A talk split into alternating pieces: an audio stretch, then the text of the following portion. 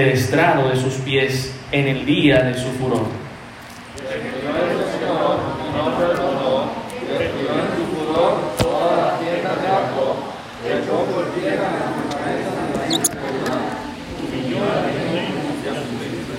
Cortó con el ardor de su ira todo el poderío de Israel, retiró de él su diestra frente al enemigo, y se encendió en Jacob como llama de fuego que ha de devorar alrededor.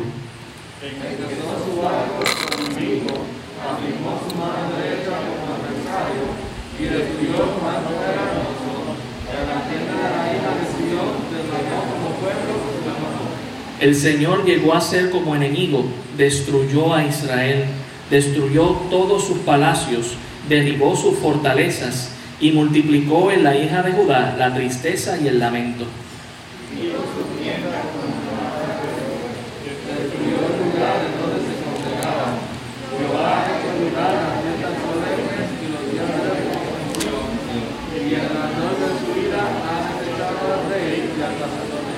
Desechó el Señor su altar, menospreció su santuario, ha entregado en mano del enemigo los muros de sus palacios. Hicieron resonar su voz en la casa de Jehová como en día de fiesta.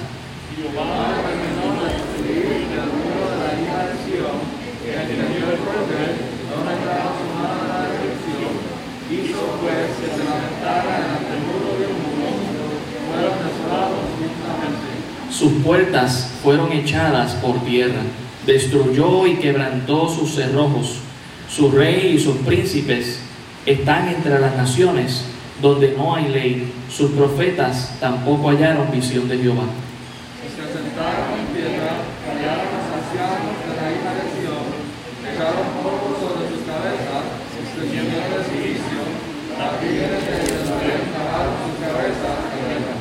Mis ojos desfallecieron de lágrimas, se conmovieron mis entrañas, mi hígado se derramó por tierra a causa del quebrantamiento de la hija de mi pueblo, cuando desfallecía el niño y el que mamaba en las plazas de la ciudad.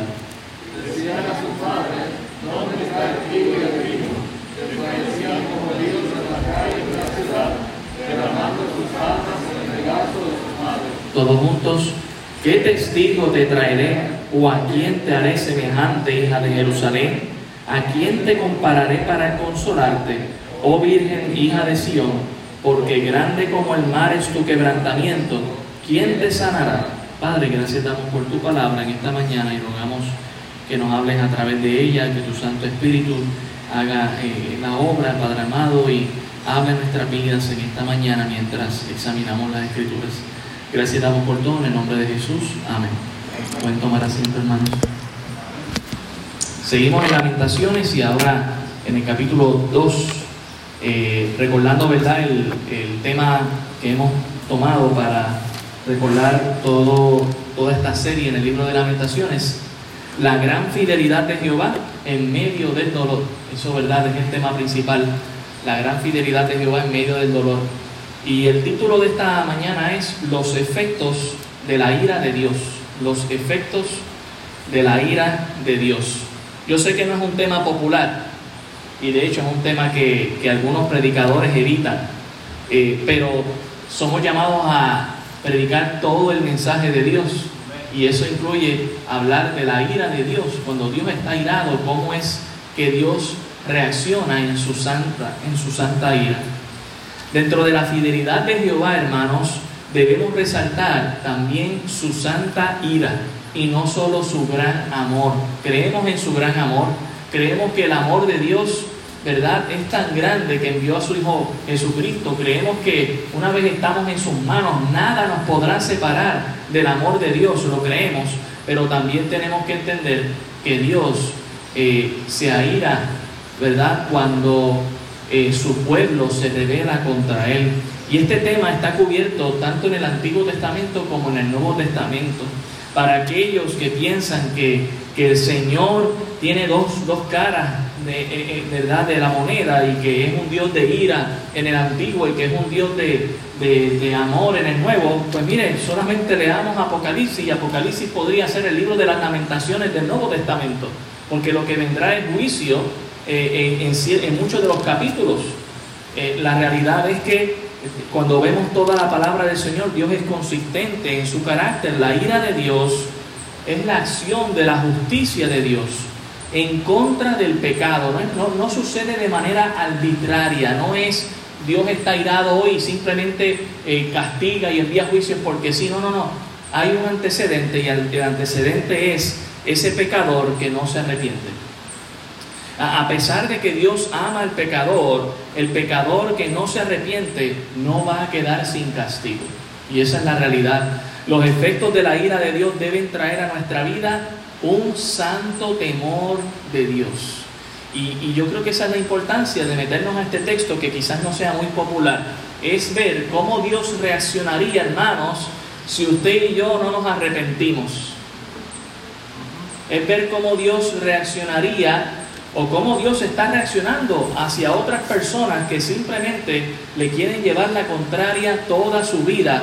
Y es muy interesante, porque estas personas que viven en rebeldía constante contra Dios, eh, dicen, cuando, cuando viene el problema a su vida, dicen que Dios no existe. Cuando llega el problema. Pero entonces eh, no, no entienden que es que están viviendo en pecado, que no quieren dejar atrás aquello que a Dios no le agrada. Debemos pensar que si esto es lo que le sucedió al pueblo de Dios en el Antiguo Testamento, hermano, esto también es lo que le puede suceder a una iglesia rebelde en el Nuevo Testamento.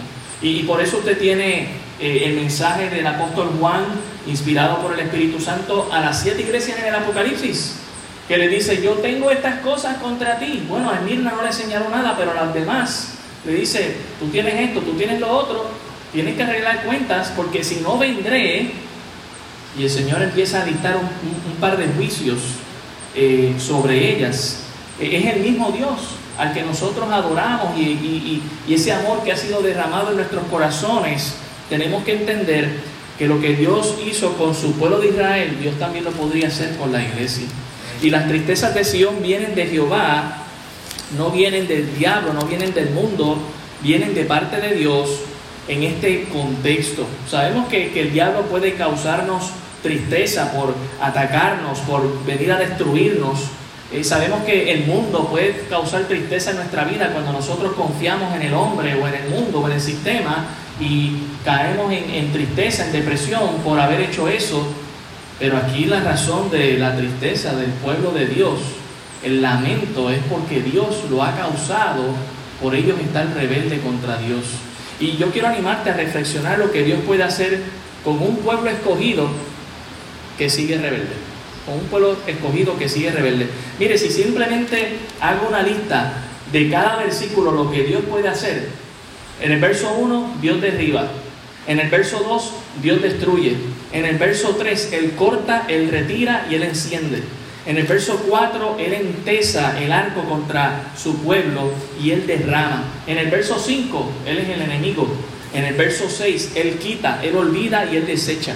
En el verso 7, Él menosprecia y entrega. En el verso 8, Él determina en contra en vez de a favor de. En el verso 9, Él quebranta, Él ciega a los profetas y los deja sin visión. En el verso 10, Él los avergüenza. Todo eso lo puede hacer Dios en nuestra contra si nosotros permanecemos rebeldes. Por eso nosotros debemos humillarnos ante Dios y decir, Señor, perdónanos debemos acudir a su misericordia, que son nuevas cada mañana, porque grande es su fidelidad. Pero vamos a meternos al, verso por verso, ¿verdad? Porque es interesante experimentar el dolor y el quebranto del pueblo de Israel. En el verso 1, como habíamos dicho, Dios derriba. En el verso 1 dice, ¿cómo oscureció el Señor en su furor a la hija de Sión?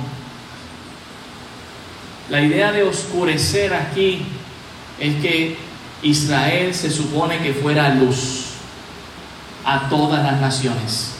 Y de igual manera, hermanos, nos aplica a nosotros la iglesia. ¿Qué debemos ser la iglesia? Luz.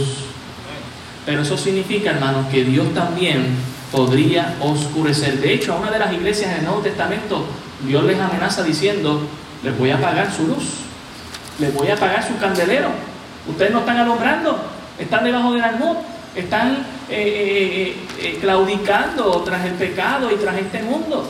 Hermanos, nosotros debemos examinar, Dios nos ha llamado a ser luz, no más parte de la sombra o de la oscuridad. Si no sabe qué hacer, qué hará Dios, pues mire lo mismo que hizo con su pueblo, dice que oscureció el Señor en su furor la hija de Sión. Y esto me recuerda a otro texto. El Señor Jesucristo experimentó la oscuridad y las tinieblas en la cruz del Calvario para que usted y yo no tengamos que hacerlo. Dice aquí, derribó del cielo a la tierra la hermosura de Israel. ¿Hasta qué punto Dios había levantado esta nación? Hasta el cielo, dice. Era luz. Y podemos pensar en el reino de Saúl, en el reino de Salomón, de David. Fueron los momentos más gloriosos del pueblo de Israel, con sus altas y bajas, pero los momentos más gloriosos. Y sin embargo siguieron en el pecado, generación tras generación, sin arrepentirse, adorando a otros dioses. Dios decidió derribarlos. Oh hermano, recordemos algo. Dios también puede derribar este templo. Si Él lo desea hacer, Dios puede derribar esta iglesia. Porque si no estamos llevando su nombre, si no estamos haciendo el trabajo, la labor, Dios pasará juicio. Tenemos que estar conscientes de eso. Por, por amor a su nombre sabemos que las puertas del Hades no prevalecerán contra la iglesia, pero eso no significa que Dios no pueda derribar una iglesia, ¿saben? Eso no significa que Dios no pueda pasar juicio a, un pueblo rebelde. Dice en el verso, y no se acordó del estrado de sus pies. ¿Sabe cuál era el estrado de los pies de Dios en el pueblo de Israel? el templo. ¿Y sabe qué lugar específicamente? El lugar santísimo. ¿Y sabe qué objeto específicamente? El arca de la alianza. Dice que ese era el estrado de sus pies. Era donde Dios eh, ponía su presencia en su santa y divina voluntad. ¿Sabe dónde está la presencia de Dios hoy en día? En usted y en mí, si es que hemos creído. Usted y yo hemos venido a ser el templo del Espíritu Santo. Hermanos, si aplicamos eso a nosotros, recordemos, dice aquí, y no se acordó del estrado de sus pies en el día de su furor. Si nosotros seguimos provocando en rebeldía, en pecado a nuestro Dios, pues mire, Dios va a pasar juicio. Y usted lo puede ver en el Nuevo Testamento, el apóstol Pablo diciendo, ¿por qué algunos hermanos han fallecido? allá en Primera de Corintios 11? Bueno, porque algunos estaban tomando la cena como les daba la gana. Y él le dice, algunos están durmiendo porque no tomaron, no, no, no se pusieron a, eh, a cuenta con Dios. Y Dios pasó juicio sobre sus vidas. Así que Dios, en su furor, en su santa ira, siendo justo, puede derribarnos, hermanos. Por eso tenemos que acudir a Él y ponernos a cuenta con Él. Miren el versículo 2, dice, destruyó ¿Quién destruyó? El Señor. Sabemos que el diablo ha venido para matar, hurtar y destruir. Lo sabemos. Sabemos que el mundo y este sistema está listo para destruir nuestra vida espiritual con Dios. Pero aquí quien está destruyendo es Dios a su pueblo por haber desobedecido. Dice, destruyó el Señor y ¿qué no hizo? No perdonó. Y nos podemos preguntar, ¿acaso Dios ¿No podría perdonarnos? Claro que sí. Si nosotros vamos a, los salmos, sabemos que eh, la experiencia de algunos que han acudido a Dios es que si nosotros nos humillamos y le pedimos perdón a Dios y realmente estamos arrepentidos, vamos a disfrutar de su perdón. Claro que sí. Claro que sí. No, no hay persona que se humille ante Dios y pida perdón y no reciba el perdón de Dios. Pero si nosotros permanecimos en rebeldía, cuando viene el castigo y el juicio de Dios, ya es tarde para pedir perdón. No, no estoy diciendo que no clamemos a Dios por perdón, pero si en ese momento Dios no quiere perdonar en su santa y divina voluntad, porque lo que va a pasar es juicio, tenemos que entender que Él ha sido justo. Que Él ha sido justo. Dice, destruyó el Señor y no perdonó, destruyó en su furor todas las tiendas de Jacob. Y esto es una mención cuando habla de las tiendas de Jacob, está hablando de todas las tribus de Israel. Todas las propiedades que Israel tenía, las doce tribus, fueron destruidas. Dice eh, aquí a mitad del verso 2, echó por tierra las fortalezas de la, de la hija de Judá y humilló al reino y a sus príncipes. Aquello que ya era tenida en alta estima, que aún en un momento dado hasta las naciones venían y le daban regalos al rey y decían, wow, bendito sea el reino de Israel, eh, ¿verdad? Dios bendiga esa promesa que Dios aún le dio a Abraham. Yo, te, yo bendiciré a los que te bendijeren y maldeciré a los que te maldijeren. Eh, Dios cumplió con su parte, pero el pueblo de Israel no lo hizo y por lo tanto recibió este juicio. Aquello que era fortaleza, ahora era tierra.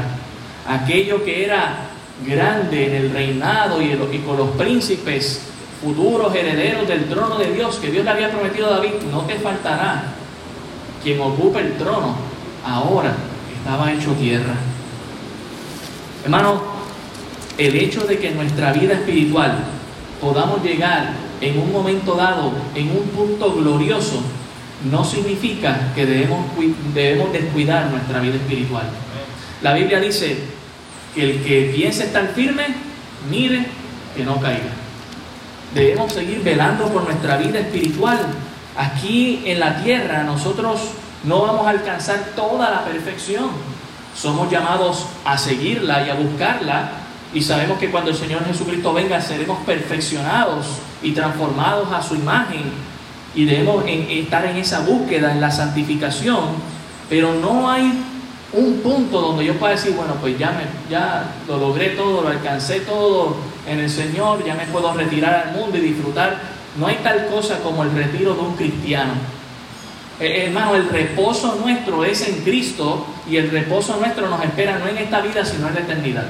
Debemos estar conscientes de eso y no descuidar nuestra vida espiritual. Dice el verso 3 que él cortó con el ardor de su ira todo el poderío de Israel. Dios había levantado a Israel como una nación poderosa, hermano. Y, sabemos que fue a través de, milagros, de actos asombrosos que Dios hizo, de prodigios y señales, que levantó este gran reino. Pero ¿sabe qué? Que así como lo levantó y lo hizo crecer, lo cortó. Entonces eso nos muestra eh, que nuestra vida espiritual nos debe recordar algo. Dios nos ha puesto, nos ha cimentado.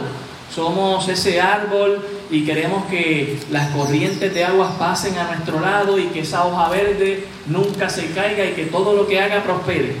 Queremos eso, amén. Pero miren, si nosotros no nos sujetamos al Señor en obediencia, Dios también puede cortar. Dios también puede cortar.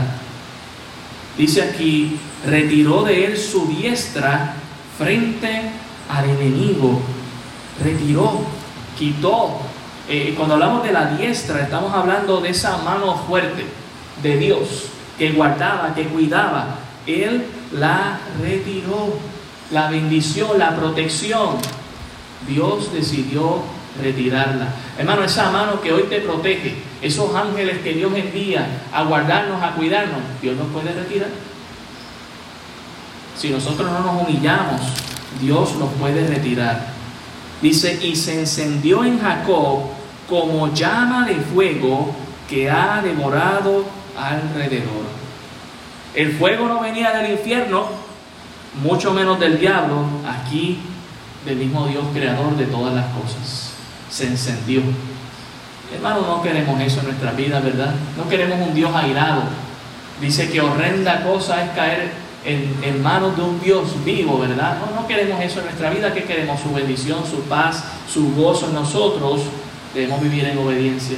Y, obviamente todos nosotros fallamos y, y hay pecados con los que estamos lidiando en nuestra vida. Y yo lo puedo entender, hermano. Es un proceso de santificación pero no puedo vivir mi vida cristiana echado para atrás sin, sin hacer nada al respecto, sin pedir que el Espíritu Santo llene mi vida y conduzca mi vida para vivir en obediencia al Señor.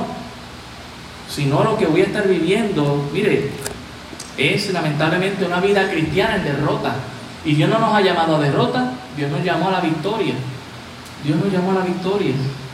Así que si nosotros no vivimos en obediencia, Dios corta, Dios retira, Dios enciende como llama de fuego. Versículo 4, entesó su arco como enemigo. La palabra entesar es la idea de atirantar, esta es, la es una imagen de el arco y la flecha, ¿verdad? Ese hilo que donde se coloca la flecha y se prepara para que pueda estirar y, ¿verdad?, echar hacia atrás y que la flecha salga disparada. Es básicamente poner una cosa tirante o firme o aumentar la fuerza en contra. ¿Sabe qué hizo Dios? Aumentó las fuerzas en contra de su pueblo y actuó como su enemigo. Dice que afirmó su mano derecha como adversario y destruyó cuanto era hermoso en la tienda de la hija de Sión, derramó como fuego su enojo. El Dios fue fuerte con su pueblo. Mire, podemos pensar en Jonás, que qué decidió hacer en un momento dado, no seguir lo que Dios dijo, no seguir la palabra, vean y me voy para Tarsis.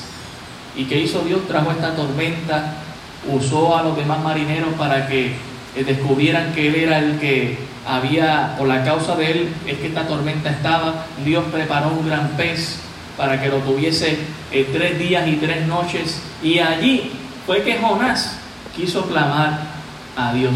¿Por qué esperar, hermanos, a estar dentro del vientre del gran pez para orar? si podemos humillarnos desde ya, pedir perdón, pedir por su misericordia. ¿Por qué querer a Dios como aquel que aumentaría sus fuerzas en contra nuestra? Cuando Dios lo que quiere, hermano, es que cuando estamos cansados, acudamos a Él para que Él renueve nuestras fuerzas como el águila, dice en Isaías. Eso es lo que Él quiere de nosotros. Él quiere mostrar que en nuestra debilidad Él va a mostrar sus fortalezas. Él quiere que nosotros eh, acudamos, ¿sí? quizás con miedo a Dios, para, para que Él venga y nos rescate, para que Él venga y sea nuestro Salvador, para que Él venga y nos dé las fortalezas. Dice en el verso 5 que Él se convirtió en el enemigo de Israel. El Señor llegó a ser como enemigo, destruyó a Israel. Pero si vamos un poquito al contexto atrás histórico, Abraham, ¿qué fue de Dios? Su amigo. David, ¿qué fue de Dios? Un hombre conforme al corazón de Dios. Eh, y usted puede seguir, ¿qué hizo con Enoch? Eh, vivía tan, tanto tiempo agradando a Dios que dice que Dios se lo llevó. Eh, estas personas son parte de lo que fue o formó al pueblo de Israel. Hombres y también mujeres de Dios que se destacaron en servirle al Señor y Dios les honró. Y, eso es lo que eh, Israel tenía como ejemplo y aún así no lo siguió, no quiso ser amigo de Dios. Pues miren, Dios dice que el que no es, con, el que no es conmigo, contra mí es. Para Dios no hay puntos medios. No hay alguien que es, bueno, ese no es ni amigo ni enemigo mío. O usted es amigo de Dios o usted es enemigo de Dios. Allá en Primera de Juan se nos dice que el que hace la voluntad de Dios permanece para siempre, pero el que no es enemigo de Dios. No queremos a Dios como enemigo, queremos a Dios como nuestro amigo. Pues procuremos su amistad.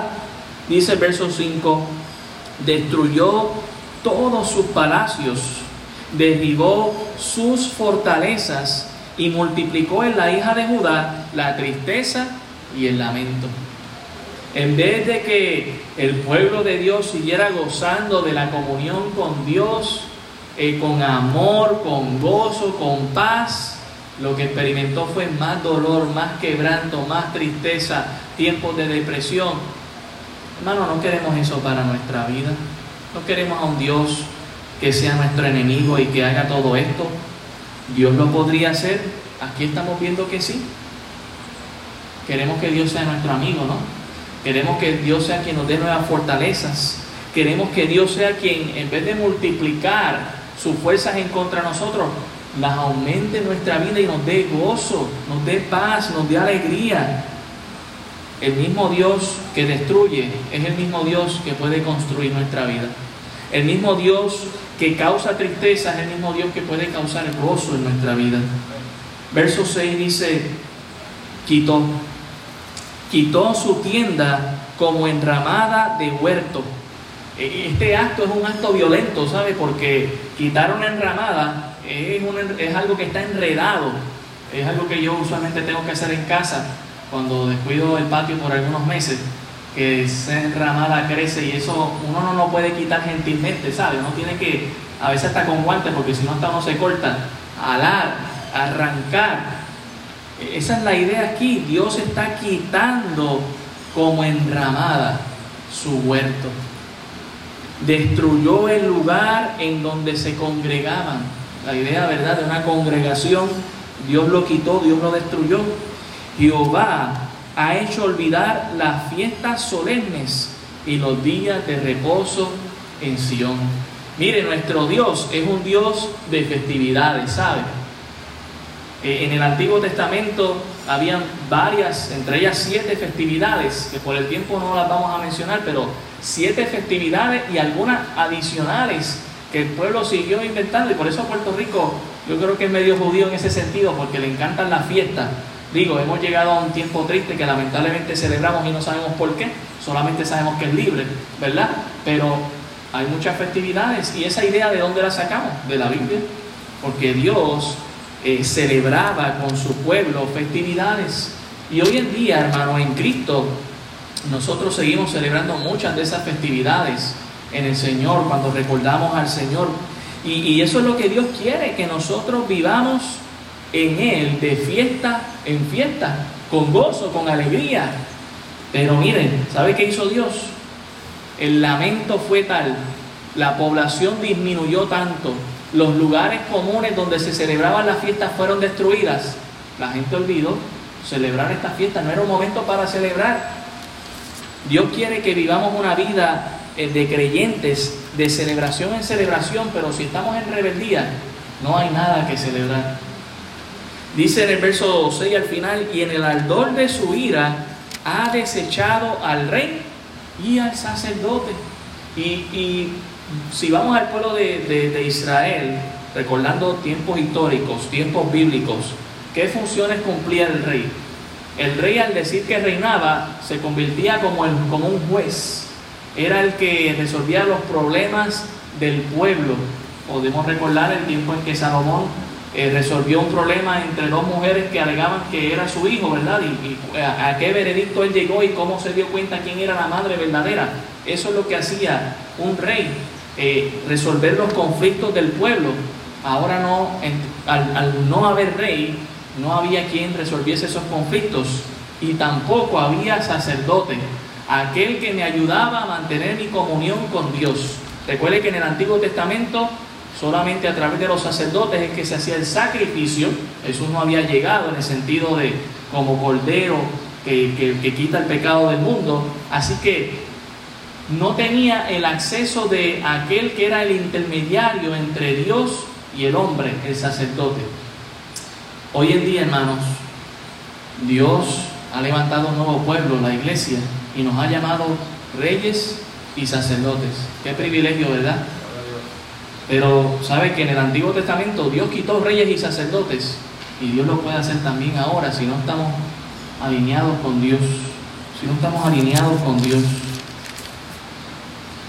En el verso 7 dice que desechó el Señor su altar, menospreció su santuario, ha entregado en manos del enemigo los muros de sus palacios, hicieron resonar su voz en la casa de Jehová como en el día de fiesta.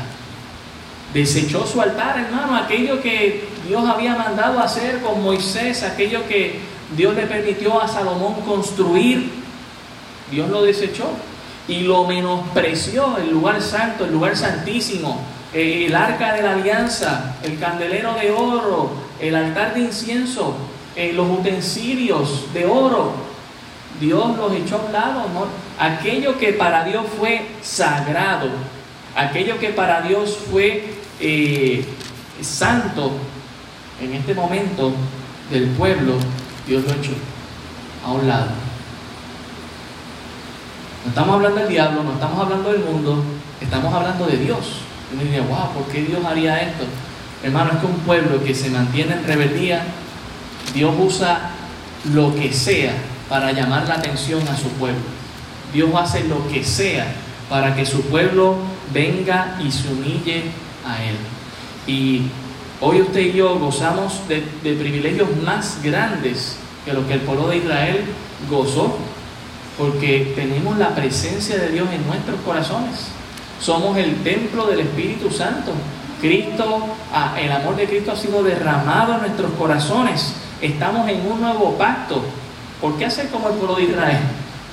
¿Por qué vivir en desobediencia, en rebeldía, para que entonces tenga que Dios castigar? Dice, hicieron resonar su voz en la casa de Jehová como en el día de fiesta. Y esto es en referencia a los invasores, a Babilonia. Babilonia, mientras el pueblo de Israel estaba de lamento, el pueblo de Babilonia en ese lugar estaba de fiesta. ¿Por qué? Porque en ese lugar había bronce, había oro, había plata. Dice los pasajes de Segunda de Reyes y en Segunda de Crónicas que arrancaron las paredes, que se llevaron todos los objetos. Eh, era un momento de fiesta. Había un botín grande de guerra que el pueblo enemigo se estaba llevando, pero para el pueblo de Dios no era un tiempo de gozo.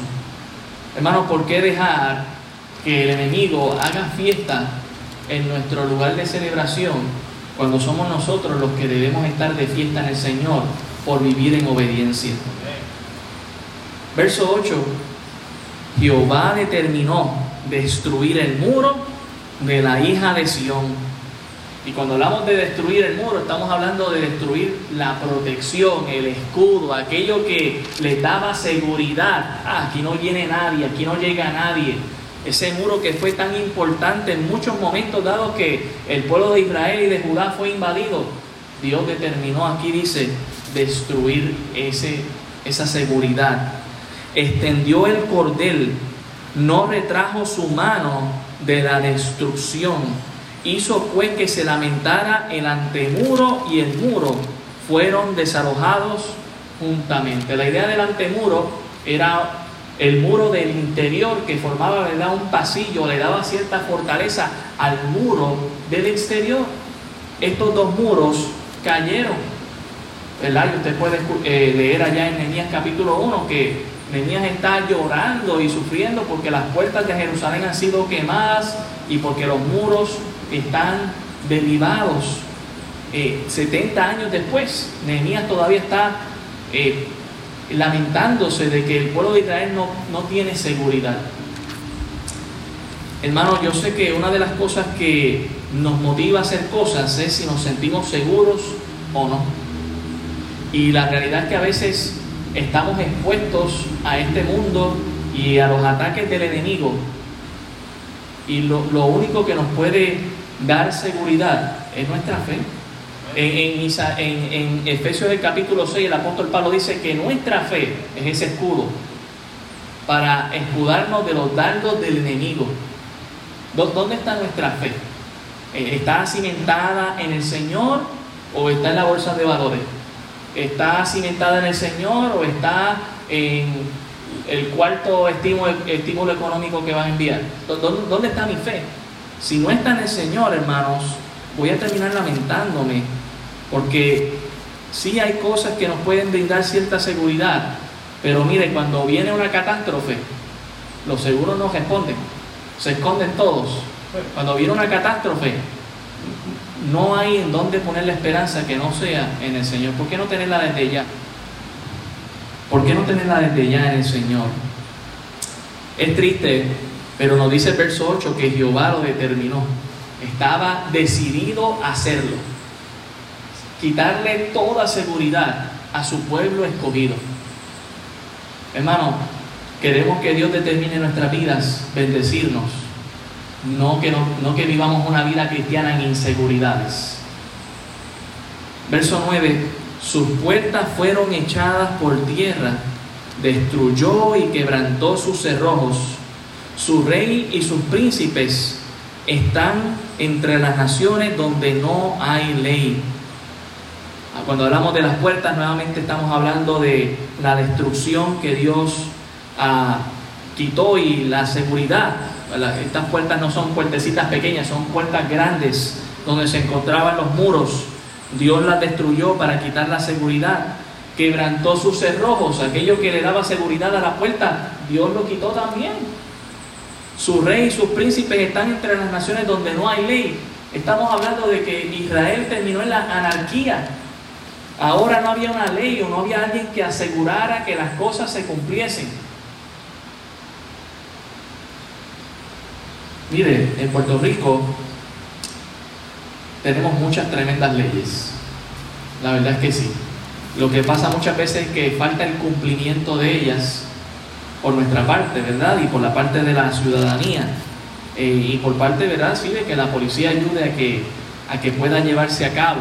Y hay mucha, mucha persona que hace tremendas labores para que esto se cumpla, ¿verdad? Pero mire, si nosotros estamos sin Dios, si nosotros decimos amar a Dios, pero no seguimos sus leyes, realmente no le estamos amando, estamos viviendo un estado cristiano en anarquía. ¿Y qué bendición podríamos pretender si estamos en anarquía y en rebeldía contra Dios? ¿Qué bendición podríamos pretender si no aprendemos a seguir las leyes que nos cobijan en este, en este país en el que vivimos? Y, y obviamente sé que, ¿verdad? Y tenemos que poner esto en balance hay leyes que se quieren levantar que van en contra de nuestros principios. No estoy hablando de esas leyes, estoy hablando de leyes que, que sí velan por un principio cristiano, como el no matar, el no hurtar, el, el, no, el, no, el no dar falso testimonio. Eh, hermano, tendríamos el cielo aquí en la tierra si simplemente todos decidiéramos hacer lo que es correcto. El pueblo de Israel llegó a vivir en una nación sin ley es decir, sin orden. Sus profetas tampoco hallaron visión de Jehová. No la tenían antes porque no quisieron escuchar al profeta Jeremías cuando les decía, entréguense a Babilonia y todo va a ir bien.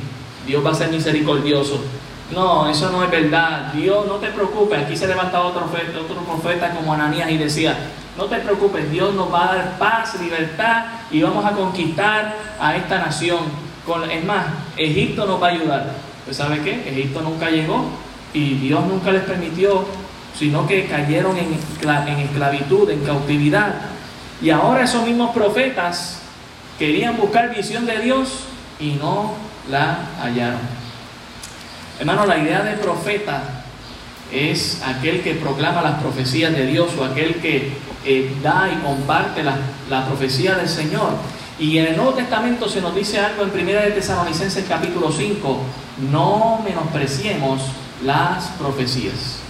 Debemos ser estudiantes de las profecías y debemos proclamar su profecía, la, profecía de Dios que está en la palabra del Señor. Y debemos seguir buscando y, buscando, entendiendo. Esta mañana, ¿verdad? Hablamos de, de la importancia de estudiar la Biblia. No de simplemente leerla, sino sacar tiempo y estudiarla. Pero si lo menospreciamos, hermano, pues mire, cuando Dios quiere hablar a nuestras vidas no nos va a hablar. Si usted está pretendiendo, lo digo con todo el respeto, que Dios le hable a través del horóscopo, no lo va a hacer. Si usted está pretendiendo que Dios le hable a través de las cartas, Dios no lo va a hacer. Si usted está pretendiendo que Dios le hable a través de los muertos, Dios no lo va a hacer. ¿Usted quiere que Dios le hable? Lea Biblia, lea Biblia, lea Biblia, lea Biblia. Usted quiere hablar con Dios, ore, ore, ore. Dios nos ha provisto las herramientas para mantener una comunicación con Dios. Pero si vivimos en desobediencia, hermano, cuando Dios quiere hablarnos, no va a hablar. Sus profetas tampoco hallaron visión. Eso significa que la trataron de buscar. Ok, ¿qué nos quiera decir Dios ahora? Ya que estamos en este Mm, en este pueblo con todo derribado, con todo quemado, sin nada. ¿Qué nos quiere decir Dios ahora? Dios permaneció en silencio. Mire el verso 10. Se sentaron en tierra, callaron los ancianos de la hija de Sión. Aquellos que daban el consejo, ahora no tenían qué consejo dar. Echaron polvo sobre sus cabezas se ciñeron de silicio. Las vírgenes de Jerusalén bajaron sus cabezas a tierra. ¿Saben qué son todas estas cosas? Señales de vergüenza. El pueblo de Israel, que Dios lo había levantado como una nación poderosa, gloriosa, para que fuera luz, ahora era oscuridad, anarquía, sin ley, sin gozo, sin esperanza, sin consejo. Y en vez de vestir con vestidos reales, ahora estaban con esta ropa de silicio, ese traje metálico que lo que hacía era que guayaba la piel, ese polvo en la tierra que lo que era era señal de dolor, de tristeza. De alguna manera estaban exponiendo y, y desahogando su lamento y su frustración. Y hasta estuvieron en silencio, sintieron vergüenza. Mire hermano, ¿para qué vivir una vida en vergüenza? Si Dios nos promete gloria. ¿Para qué vivir una vida en lamento si Dios quiere que vivamos en gozo? Pero si nosotros permanecemos en rebeldía, mire, hasta Dios va a causar vergüenza en nuestras vidas. Y yo no estoy diciendo que después que puedan pasar todas estas cosas, Dios no nos pueda dar una segunda oportunidad porque Él sí lo hace. Quizás ya tú has pasado por todo esto. Quizás Dios ha derribado en tu vida, ha destruido en tu vida, ha cortado, ha sido tu enemigo y ha sido para llamar tu atención y que vengas a Él y, y arregles cuentas. Pero si pudiéramos evitarlo, si pudiéramos evitarlo sería mejor, hermanos. Del verso 11 al 13 el profeta expresa su dolor.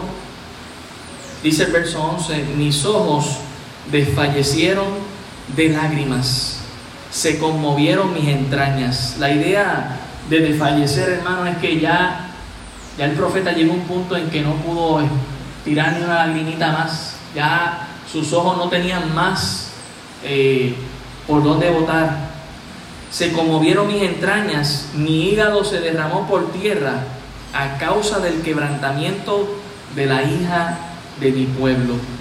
Eh, sus entrañas, sus, sus ah, órganos que sirven para el sistema digestivo se habían conmovido tanto que sentía que estaban fuera de su cuerpo. Hasta ese punto nos puede llevar la tristeza y el lamento Dice, cuando desfallecía el niño y el que mamaba en las plazas de la ciudad.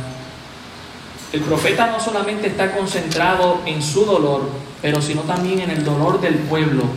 ¿Sabe quiénes estaban sufriendo a causa de la desobediencia de muchos? Los hijos. Hermano, y, y vuelvo y expreso esto, cuando cometemos pecado, es muy difícil que cometamos un pecado que no perjudique a alguien más. La realidad es que cuando cometemos pecado, alguien más va a sufrir la consecuencia de nuestro pecado. Y aquí los niños, aquellos que eran recién nacidos y que dependían de la leche materna, sus madres habían muerto o habían sido llevadas como esclavas a Babilonia. Y también los niños que dependían del sustento de sus padres estaban sin sustento alguno. La tierra estaba arrasada, no había comida en la calle para alcanzar. No, no había un padre que, ok, pues no te preocupes, quédate aquí, voy a ir a cazar algo, voy a ir a buscar algo. O, o, mamá, que quizás era la que preparaba la comida, no estaba allí presente. Los niños estaban desfalleciendo. Dice el verso 12, decían a sus madres, ¿dónde está el trigo y el vino? A aquellos que todavía eran afortunados y que todavía tenían a mamá con él. Mamá, tengo hambre. ¿Dónde está el jugo? ¿Dónde está el pan? Desfallecieron como heridos en las calles de la ciudad, derramando sus almas en el regazo de sus madres. El único lugar de consuelo, el, regalo, el regazo de sus madres para llorar y lamentar. Por eso dice el profeta en el versículo 13, ¿qué testigo te traeré o a quién te haré semejante, hija de Jerusalén? ¿A quién puedo traer aquí? Bueno, todos han sido, ahora todos son nuestros enemigos, incluyendo a Dios. Así que no puedo traer a ningún testigo. ¿Y con quién te puedo hacer semejante? Nadie ha sufrido como tú. Miren, yo creo que cuando todos estamos pasando por un momento bien difícil, tenemos este sentimiento de que nadie está sufriendo como nosotros. Y a veces Dios puede meter ese pensamiento en nuestras mentes para que nos humillemos a Él, para que entendamos que quizás no hay un amigo consejero que nos pueda dar el consejo para sacarnos de esta. Quizás no hay una mano amiga o aliada que nos pueda ayudar con un poco de dinero o extender su mano amiga, porque lo que Dios quiere es que nos acerquemos a Él. Que veamos que en Él es donde hay esperanza, en más nadie. ¿A quién te compararé para consolarte, oh Virgen hija de Sión? Porque grande como el mar es tu quebrantamiento. ¿Ha visto usted el mar, hermano? Lo grande que es es tan grande que nuestra visión no alcanza a verlo todo. Así de grande es el mar. Es más, ni con Google Earth usted puede ver todo el mar. Tiene que rotar el globito para verlo. Si no, no lo puede ver. Así de grande es el mar. Ni con una visión satelital podemos ver a una simple vista el mar. Y de ese, de ese punto de vista era el quebrantamiento. Y termina con esta pregunta, ¿quién te sanará? ¿Quién te puede sanar? Hermano, yo creo que todos traemos nuestras cargas, nuestras heridas, del dolor, del pasado, de situaciones difíciles. Y está esa pregunta, ¿quién nos puede sanar? ¿Y usted sabe quién es la respuesta? Dios es quien nos puede sanar. Por eso, por eso termino ahora en Lamentaciones 3.22. 3.21. Lamentaciones 3:21 dice, esto recapacitaré en mi corazón, por lo tanto esperaré. Por la misericordia de Jehová no hemos sido consumidos. Hermano, Dios derribó, Dios destruyó, Dios cortó, Dios entesó, Dios fue el enemigo, Dios quitó, Dios olvidó, Dios determinó en contra, Dios quebrantó, Dios avergonzó, pero Dios no los había consumido por completo. Dice aquí, porque nunca decayeron sus misericordias. Aun cuando Dios pueda pasar juicio sobre nuestras vidas, todavía hay esperanza, hermano, en medio del juicio para clamar a Dios y pedir perdón. ¿Por qué razón? Versículo 23, nuevas son cada mañana, grande es tu fidelidad. Qué bueno que hay un nuevo día como este, hermano, para clamar a Dios, para pedir perdón y para disfrutar de la fidelidad de Dios y de la misericordia. Mi porción es Jehová, dijo mi alma, por tanto en él esperaré. Bueno es Jehová a los que en él esperan, al alma que le busca. ¿Qué tal si dejamos de vivir en rebeldía contra Dios y dejar de experimentar todo esto que Dios puede hacer en nuestra contra? Cuando Dios lo que quiere es que vivamos en gozo, en esperanza disfrutando de su misericordia y de su fidelidad. Dejemos atrás el pecado que nos asedia, dijo el escritor de Hebreos, y pongamos nuestra mirada en Cristo y clamemos a Él. Padre, gracias damos por tu palabra. Ella viva y eficaz. Nos recuerda, Señor, lo que tú puedes ser airado en tu santa justicia en contra del pueblo de Israel y que podrías hacer en contra de la iglesia si no se pone a cuenta contigo. Pero qué bendición, Señor, que podemos experimentar de tu misericordia, de tu gracia, de tu amor y paz. Ayúdanos, Señor, si hay algo que tenemos que hacer en esta mañana y ponernos a cuenta contigo, que lo podamos hacer, Señor. Que podamos clamar a ti, mi Señor. Te lo pedimos en el nombre de Jesús. Amén. Pido que sigan con sus cabezas bajas y ojos cerrados. Quizás hay alguien aquí que, que dice en esta mañana, yo necesito de la misericordia de Dios. Yo necesito ponerme a cuentas con Dios. Sé que he estado haciendo cosas que a Dios no le agradan y he estado viviendo en algunos aspectos de mi vida en rebeldía. Ora por mi pastor porque necesito ponerme a cuenta con Dios. Hay alguien así que dice, ora por mi pastor yo necesito estar a cuentas con Dios. He estado en algunos aspectos de mi vida en rebeldía y, y necesito de la misericordia de Dios. ¿Hay alguien así?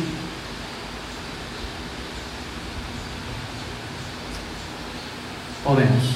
Gracias Señor, porque nos animas en tu palabra a vivir en paz y a, estar en paz contigo, a disfrutar de tu paz, Señor.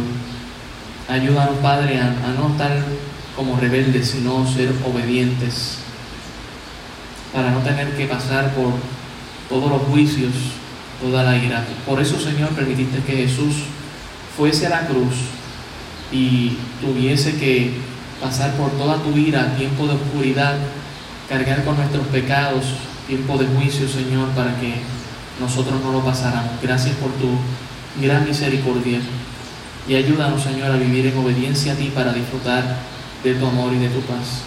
Gracias damos por todo en el nombre de Jesús. Amén.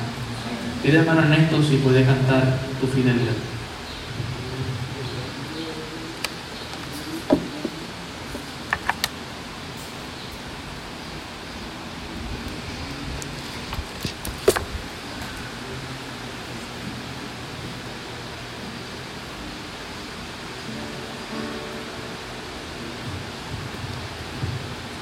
Hermanos, resumen de las predicaciones, pues por las misericordias de Jehová no hemos sido consumidos porque no cada caer en sus misericordias, no son cada mañana, ¿verdad? Grande es tu, su fidelidad, hermano. Y cuando se habla de la misericordia, está hablando de, de ese corazón compasivo de Dios. Tu fidelidad es grande tu fidelidad incomparable, nadie como tú, bendito Dios, grande es tu fidelidad. Tu fidelidad es grande